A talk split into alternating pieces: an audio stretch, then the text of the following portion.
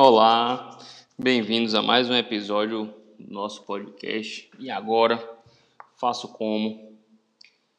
Nesse episódio, vamos abordar um, dois pontos. Primeiro ponto, como é que a gente acha evidências, materiais na internet diante de tanta informação?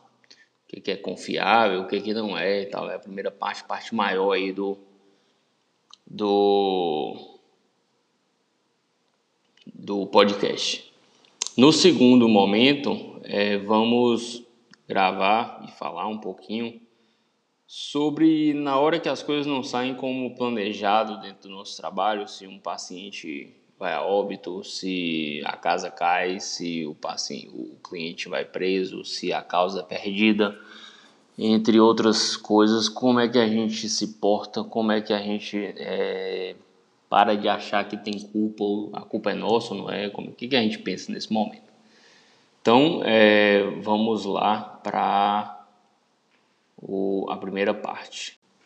Diante de tantas informações na internet, como é que a gente sabe né, é, o que, que é confiável, o que, que não é confiável? Primeiro, é, diante de, de coisas famosas, é, como grandes jornais, é, grandes revistas internacionais, sites famosos.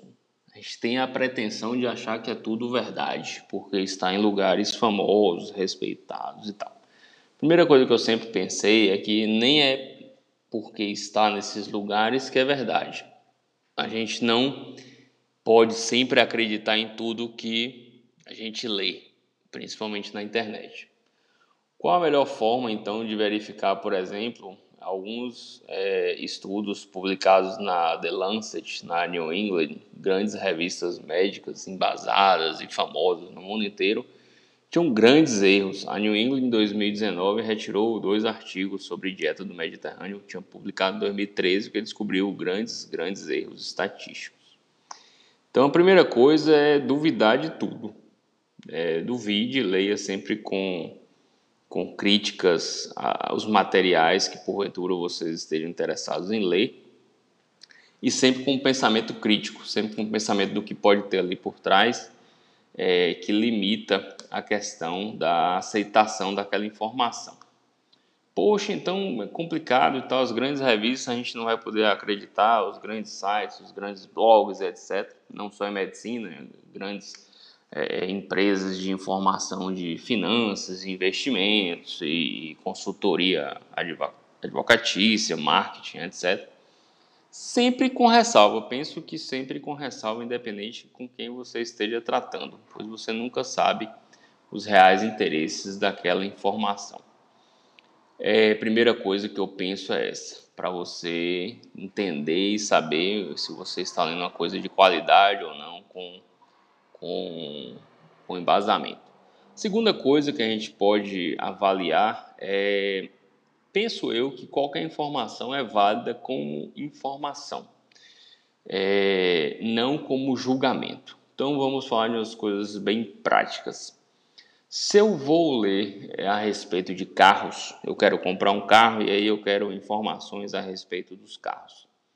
Não me interessa muito se tal revista falou que o carro X é melhor do que Y, ou se outra revista falou que o Y é melhor do que o X. Penso eu que você deve ir a fundo na busca do conhecimento. Então você vai listar nas coisas que você gosta no carro.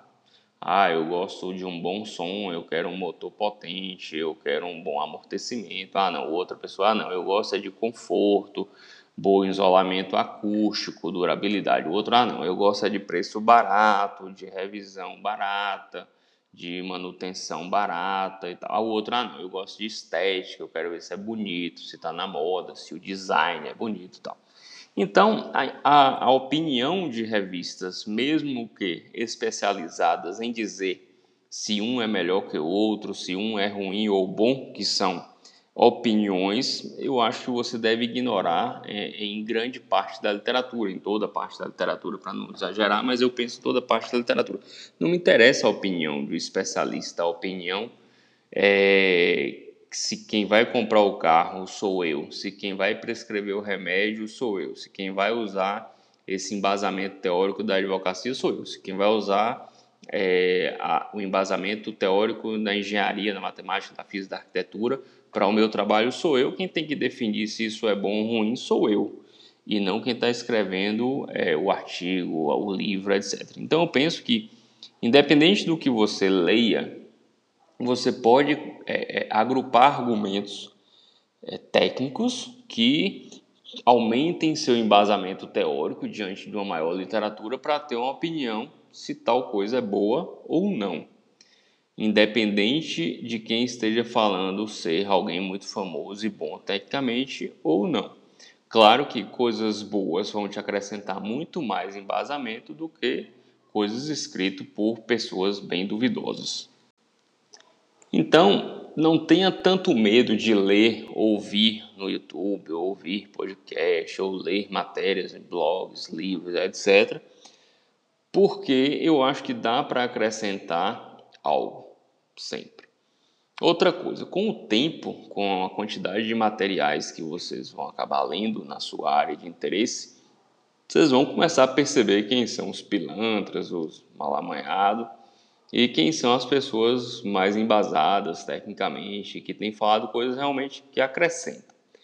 Isso que aparentemente todo professor fala, que hoje o, o o conhecimento está muito fácil de usar, na internet muito, muito conhecimento, isso é, dificulta você saber o que é bom o que não é. Lembrei na preparativo desse podcast que lá nos idos, início dos anos 2000, na biblioteca da UFBA, tinham lá quatro, cinco livros de anatomia, é, famosos ou não, a gente achava um grandão, outro fininho, a gente sempre ficava, poxa, será que esse fininho aqui não serve? Será que não é bom? Será que não é famoso? Será que não vai render? E você não tinha conhecimento, você tinha acabado de entrar na faculdade, você não fazia ideia quem eram os autores, quem era bom, quem não era. Como é que a gente descobria? Lendo todos, vendo qual é melhor, trocando opinião com colegas, lendo um pedaço de um, um pedaço do outro. Então você pode fazer isso é, é, na internet. Você pode, antes de pagar por acesso a um blog, a, uma, a um site e tal, você geralmente bons sites, bons blogs, boas revistas têm sempre uma parte de graça. Uma parte que basta você cadastrar e você vai poder conhecer um pouquinho mais daquilo. E você avalia se para você aquilo é importante ou não. Um site de investimento que eu sigo há quase 10 anos, que é o Baster.com, é, há muito, eu passei uns 5 ou 6 anos sem pagar nada, só olhando o que tinha lá à disposição de graça. E depois que eu vi que realmente me interessava e eu queria me aprofundar nas coisas que não estavam disponíveis para quem não pagava, eu comecei a pagar a assinatura. É, a New England eu acesso com, com assinatura, o UpToDate eu acesso com assinatura, porque são coisas que eu entendo que são importantes para mim. É, entendo que tem qualidade suficiente para eu poder pagar por aquilo. Então, é, como é que a gente descobre? Fuçando, olhando, ouvindo, agregando conhecimento e não se importando com as opiniões. Eu não quero opinião de outro. Até interessante ouvir ou não, mas não não busque que o outro tenha opinião por uma coisa que você deve ter. É, é, vá aos poucos formando seu, sua opinião com embasamento teórico apropriado, com o mais diverso possível, o maior número de fontes possíveis. Com o tempo, se você fica é, vinculado a um assunto específico, eu como medicina e investimentos que eu gosto, filosofia, você acaba é, se afeiçoando com determinadas fontes de conhecimento, você sabe que vai ter mais material produtivo e interessante do que outros. É como eu acho que você deve pesquisar, vocês devem pesquisar materiais em internet, YouTube, podcast, Spotify, seja lá onde você, livro, biblioteca, etc. É olhando e vendo se está gostando, se não está e tirando suas próprias opiniões.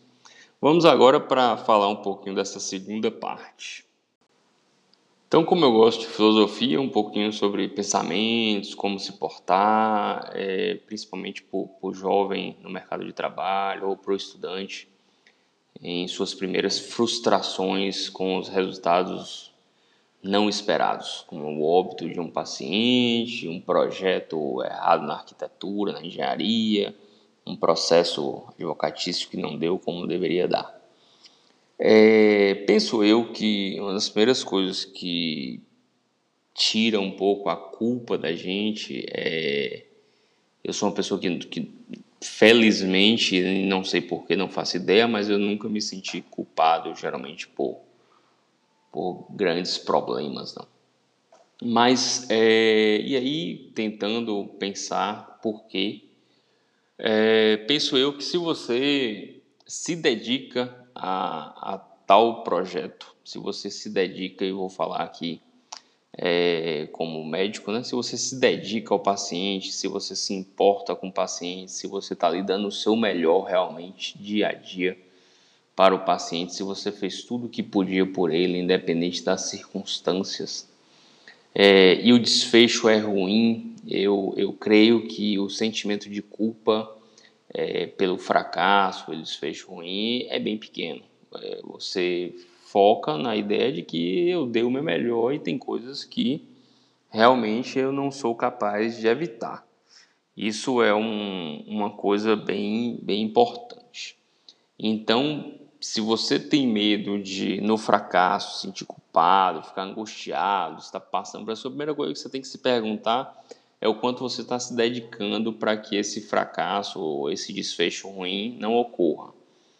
Penso que se você se dedicar ao máximo, tiver imbuído da, da, da ideia de que é, todo o seu projeto e toda a sua ideia de que tudo dê certo, e você fez o melhor, você estudou, se, se programou, é, se organizou e fez tudo o que possível, formou nas melhores escolas, fez todas as especialidades possíveis, se preparou mesmo para a vida, para se dedicar àquilo da melhor forma possível, creio que a culpa passará bem longe da sua cabeça na hora de, de dormir à noite, visto que é, não podemos evitar tudo, erros acontecerão.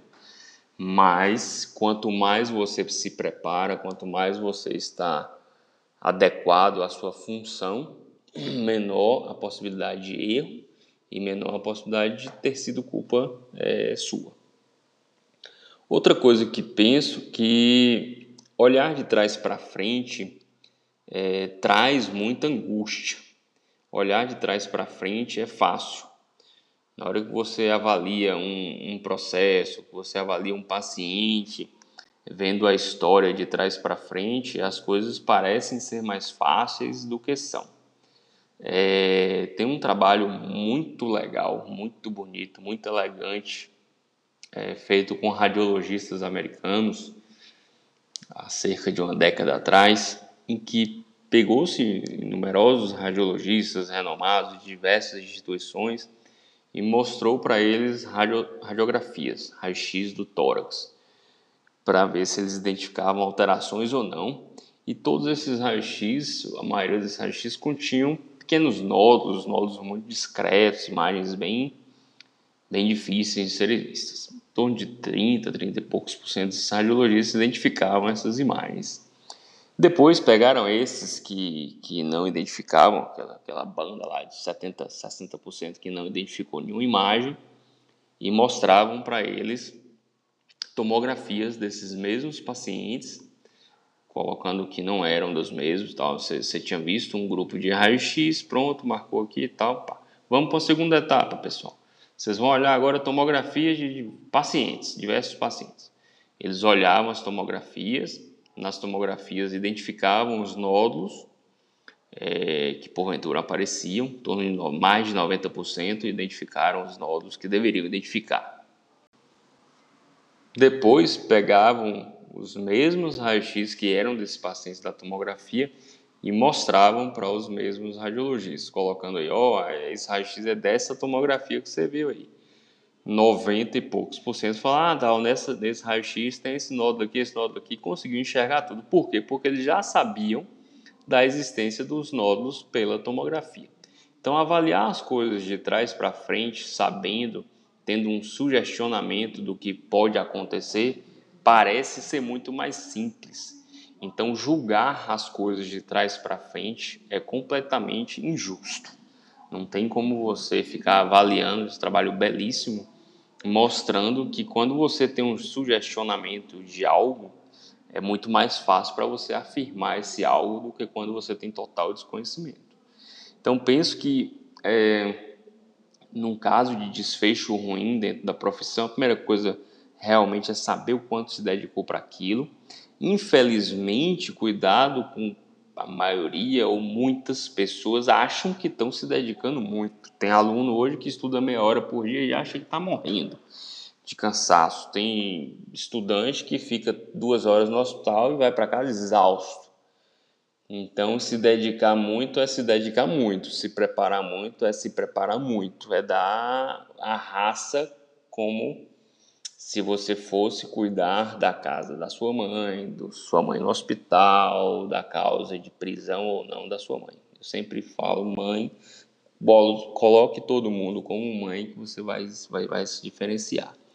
Então, cuidado para você não achar que está se dedicando muito, se livrar da culpa e sair fazendo barbeiragem por aí é se dedicar muito, muito.